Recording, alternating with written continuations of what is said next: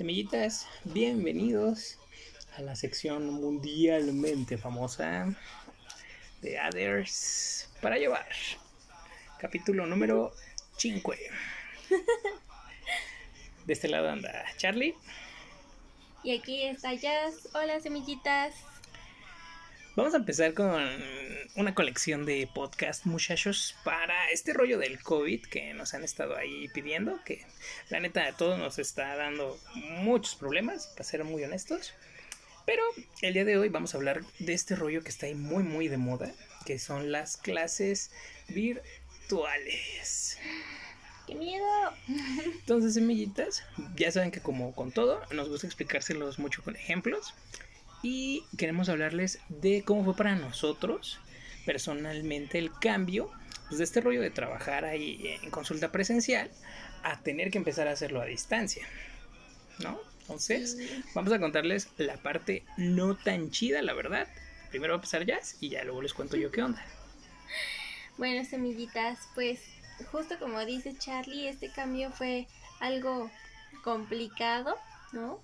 En cuanto primero al miedo, ¿no? ¿Va a funcionar? ¿No va a funcionar? Las semillitas van a querer así su terapia, ¿no?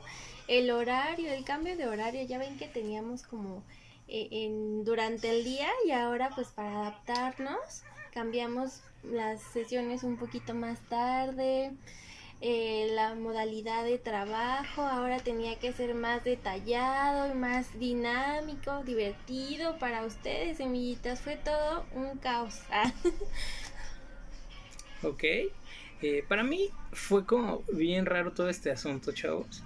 Porque extraño mucho mi pizarrón extraño mucho ver sus caras, ¿no? O sea, ahí la cara de, güey, ya me estoy durmiendo, o la cara de, ya me hiciste encabronar con eso que acabas de decir, Charlie, este, sí extraño mucho el contacto presencial, la neta. Me gustaba mucho recibirlos, darles un abrazo, ¿no? Este, verlos, ver su semblante. Comer dulces. Comer dulcecitos. Sí extraño mucho todas esas cosas. Extraño las canciones de fondo en la, en la sala de espera eso por un lado. Por el otro, chavos, la neta no me había dado cuenta de cuánto usaba el pizarrón y cuánto me gustaba que ustedes lo vieran. Entonces, la verdad, empezar a hacer esto a distancia sí cambió todo. O sea, reestructuró un montón de cosas y que la neta todavía no somos expertos en la terapia a distancia, pero estamos dando nuestro mejor esfuerzo y les agradecemos muchísimo eh, su, su colaboración con todo esto. Por el otro lado, chavos, también era bien raro porque a mí personalmente, no, no sé ahorita tú qué opinas de esto ya, me empezaba a doler bien gacho la cabeza, como a las dos terapias. Este, era un rollo, chavos, así como de que mi cerebro le decía a mi, a mi cuerpo, ¿qué haces, Carlos? O sea, estoy ahí yo solo en mi cuarto hablándole a la pared prácticamente y después de unas horas, chavos, neta que para mi cerebro era como muy desgastante, como si me estuviera volviendo loco, así de, o sea, yo sé que ustedes están del otro lado escuchándome, pero mi cerebro sí era, ¿qué haces, Carlos? ¿Por qué le estás hablando al celular? ¿Y, qué onda, no? Entonces ya después de unas 3, 4 horas semillitas, no, sí me dolía bien gacho a mí la cabeza. Y la verdad es que después terminaba de muy mal humor, sobre todo porque no, no me había dado cuenta de cuánto extrañaba el pizarrón y esto de hablar como loco.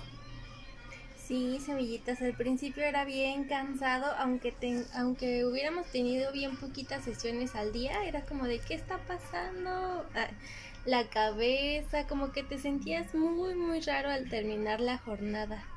Y pues nada malo estaba sucediendo, solamente estábamos haciendo cosas diferentes, pero ahí el impacto de todo este proceso que estábamos viviendo. Fue bien raro, semillitas, y eso que nosotros ya estamos muy, muy curtidos. Ya saben que estamos celebrando nuestras 18 mil horas de experiencia en consulta, todo el equipo junto. Eh, y hacer este cambio para nosotros fue de verdad, chavos, muy, muy pesado. Y eso que la verdad, creo que ustedes se dan cuenta que disfrutamos mucho nuestro trabajo y pues aparte que ya somos adultos. Partiendo de todo esto, cualquier cambio, semillitas, que genera tantas cosas que se van a hacer de manera diferente es muy pesado. Entonces, si es pesado, para nosotros que ya somos adultos y que nos gusta la chamba, imagínense para los pequeñitos, imagínense para los profesores Y creo que lo más importante de todo, imagínense para los papás y las mamás que están lidiando con todo esto. Es muy difícil, semillitas. Imagínense, hemos estado teniendo un estilo de vida durante mucho, mucho tiempo, ¿no? Y de repente nos lo cambian de tajo. Así, bien rápido, ¿no? ¿Cómo no va a estar difícil la situación? ¿Eh? Y a veces... Y a veces, luego también tenemos este rollo, chavos, de tener eh, pues, expectativas muy altas sobre todo. O sea, uno quiere ir al cine y quieres que la película, uff, o sea, esté de 10 quieres ir a cenar y quieres que la comida esté de 10. Y la verdad es que la bronca con esto, chavos, es que en la vida normal eso no ocurre y luego nos hacen daño las expectativas demasiado altas. Entonces, si el hijo del Charlie es un pequeñito de 7, eh, de vez en cuando 8. Y eso que le echa ganas, ¿no? Pero si mi hijo es un muchachito de 7, esperar que en la cuarentena le va a doler su cabecita por estar viendo la televisión. De por sí para los niños es difícil aprender. Y ahora a distancia, o sea, yo como papá, ay, ahora que el hijo está en la casa, ahora mi hijo sí va a ser de dieces. Es algo demasiado negativo para el niño, para los profesores y para las mamás mismas. ¿Qué opinas de esto, Jess? Sí, es bien complejo. Y luego nos toca que dicen, ay, pero es que están bien buenos para el Fortnite y para la escuela no, ¿no? Pero es una cosa bien diferente porque su cerebro ya está acostumbrado a que la escuela es allí en un salón con un buen de compañeritos y una maestra. Y el Fortnite es acá con tu consola, en tu casita y así. Y pues es como si le hiciéramos un choque acá al cerebro y es como de, ¿qué está pasando? ¿No? Yo estoy acostumbrado a que la escuela es en este lugar y, ahora estoy aquí en mi casa, en la tele, teniendo clases, cuando la tele es para otra cosa, ¿no? Y estudiando en la computadora, cuando mi computadora es para el Fortnite, y es un cambio súper radical. Y claro que es complicado para los pequeños, no es tan fácil como decir, ay, es igualito que al videojuego.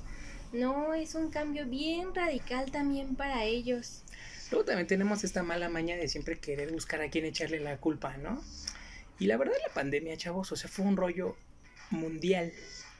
Eh, me gusta mucho darles el ejemplo, chavos, ahí en las consultas, de que Amancio Ortega, chavos, Amancio Ortega es el dueño de una tienda muy chida de ropa que se llama Sara, que a lo mejor algunos han visto, muchos compran ropita ahí, ¿no? Este señor en algún momento fue el hombre más rico del mundo, chavos. No sé si lo escucharon por ahí. Y estaba leyendo en el Facebook que probablemente Sara se va a ir a la bancarrota ya por este rollo de la pandemia. O sea, un cuate que era el hombre más rico del mundo, como Mancio Ortega, le pegó tan duro que pasó de ser uno de los hombres más ricos del mundo a tal vez quebrar su marca de ropa que Sara.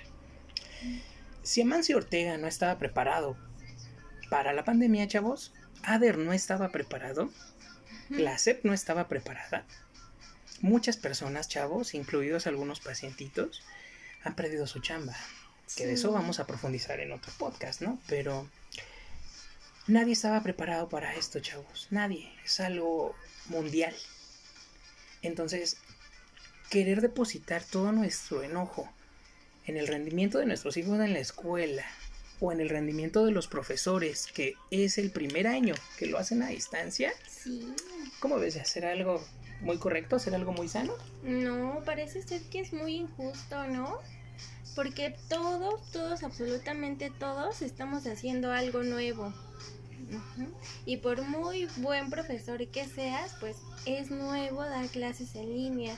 Y por muy buen estudiante que seas, es nuevo para ti tomar clases en la compu. Y también para la mejor mamá del mundo, es bien difícil estar allí con las tareas y teniendo a los pequeños en casa. Entonces no creo que sea sano que tengamos altísimas expectativas y estar tan enojados o tan frustrados porque las cosas no salen como a nosotros nos gustaría. Entonces, chavos, para empezar a cerrar el podcast de hoy, la conclusión sería que todos los extremos son malos, chavos. Exagerar en cualquier cosa está mal. Y no vamos a decir, no, pues es que entonces como es bien difícil, vamos a echar la hueva y que el niño ya no haga nada. No, eso no es correcto. Pero también muchas personas nos han dicho, es que ahorita que mi hijo está aquí, ahora sí quiero que saque dieces, ahora sí quiero que se ponga las pilas. Es mi pequeñito era de 7. Entonces, si ahorita con estos cambios, de por sí él era de 7 en condiciones normales, con esto a lo mejor todavía vaya a bajar un poquito más y querer que llegue al 10 también es malo. Entonces, nuestra conclusión sería, vamos a tratar de quedarnos en medio. No vamos a echar la hueva por completo, porque eso tampoco es lo correcto pero también tenemos que agarrar la onda que es la primera vez para los niños que toman clases así, la primera vez que los profes dan clases así. Entonces, quizás quedarnos en medio en respecto a nuestras necesidades y lo que queremos sería lo más saludable. Vamos a dar nuestro mejor esfuerzo, pero tampoco vamos a matarnos de preocupación en el camino ni a estar juzgando tan duro a los profesores ni a nuestros hijos. Sí, semillitas, no hay que ser tan duros con nosotros mismos ni con los demás. Hay que llevárnosla un poquito más tranquilo, como dice, en equilibrio y vamos a ser más felices. Ojalá que les haya servido este podcast, semillitas, que de alguna manera es un intento de mantenernos cerca de ustedes. Entonces, es parte del efecto pandemia. Esperamos que ya con día vayamos mejorando un poquito y que pues les sigan gustando, que esta es la idea principal de esto. Aquí estuvo el Charlie. Aquí ya. Les mandamos un abrazo, chicos. Los queremos mucho. Chao. Chao. Bye.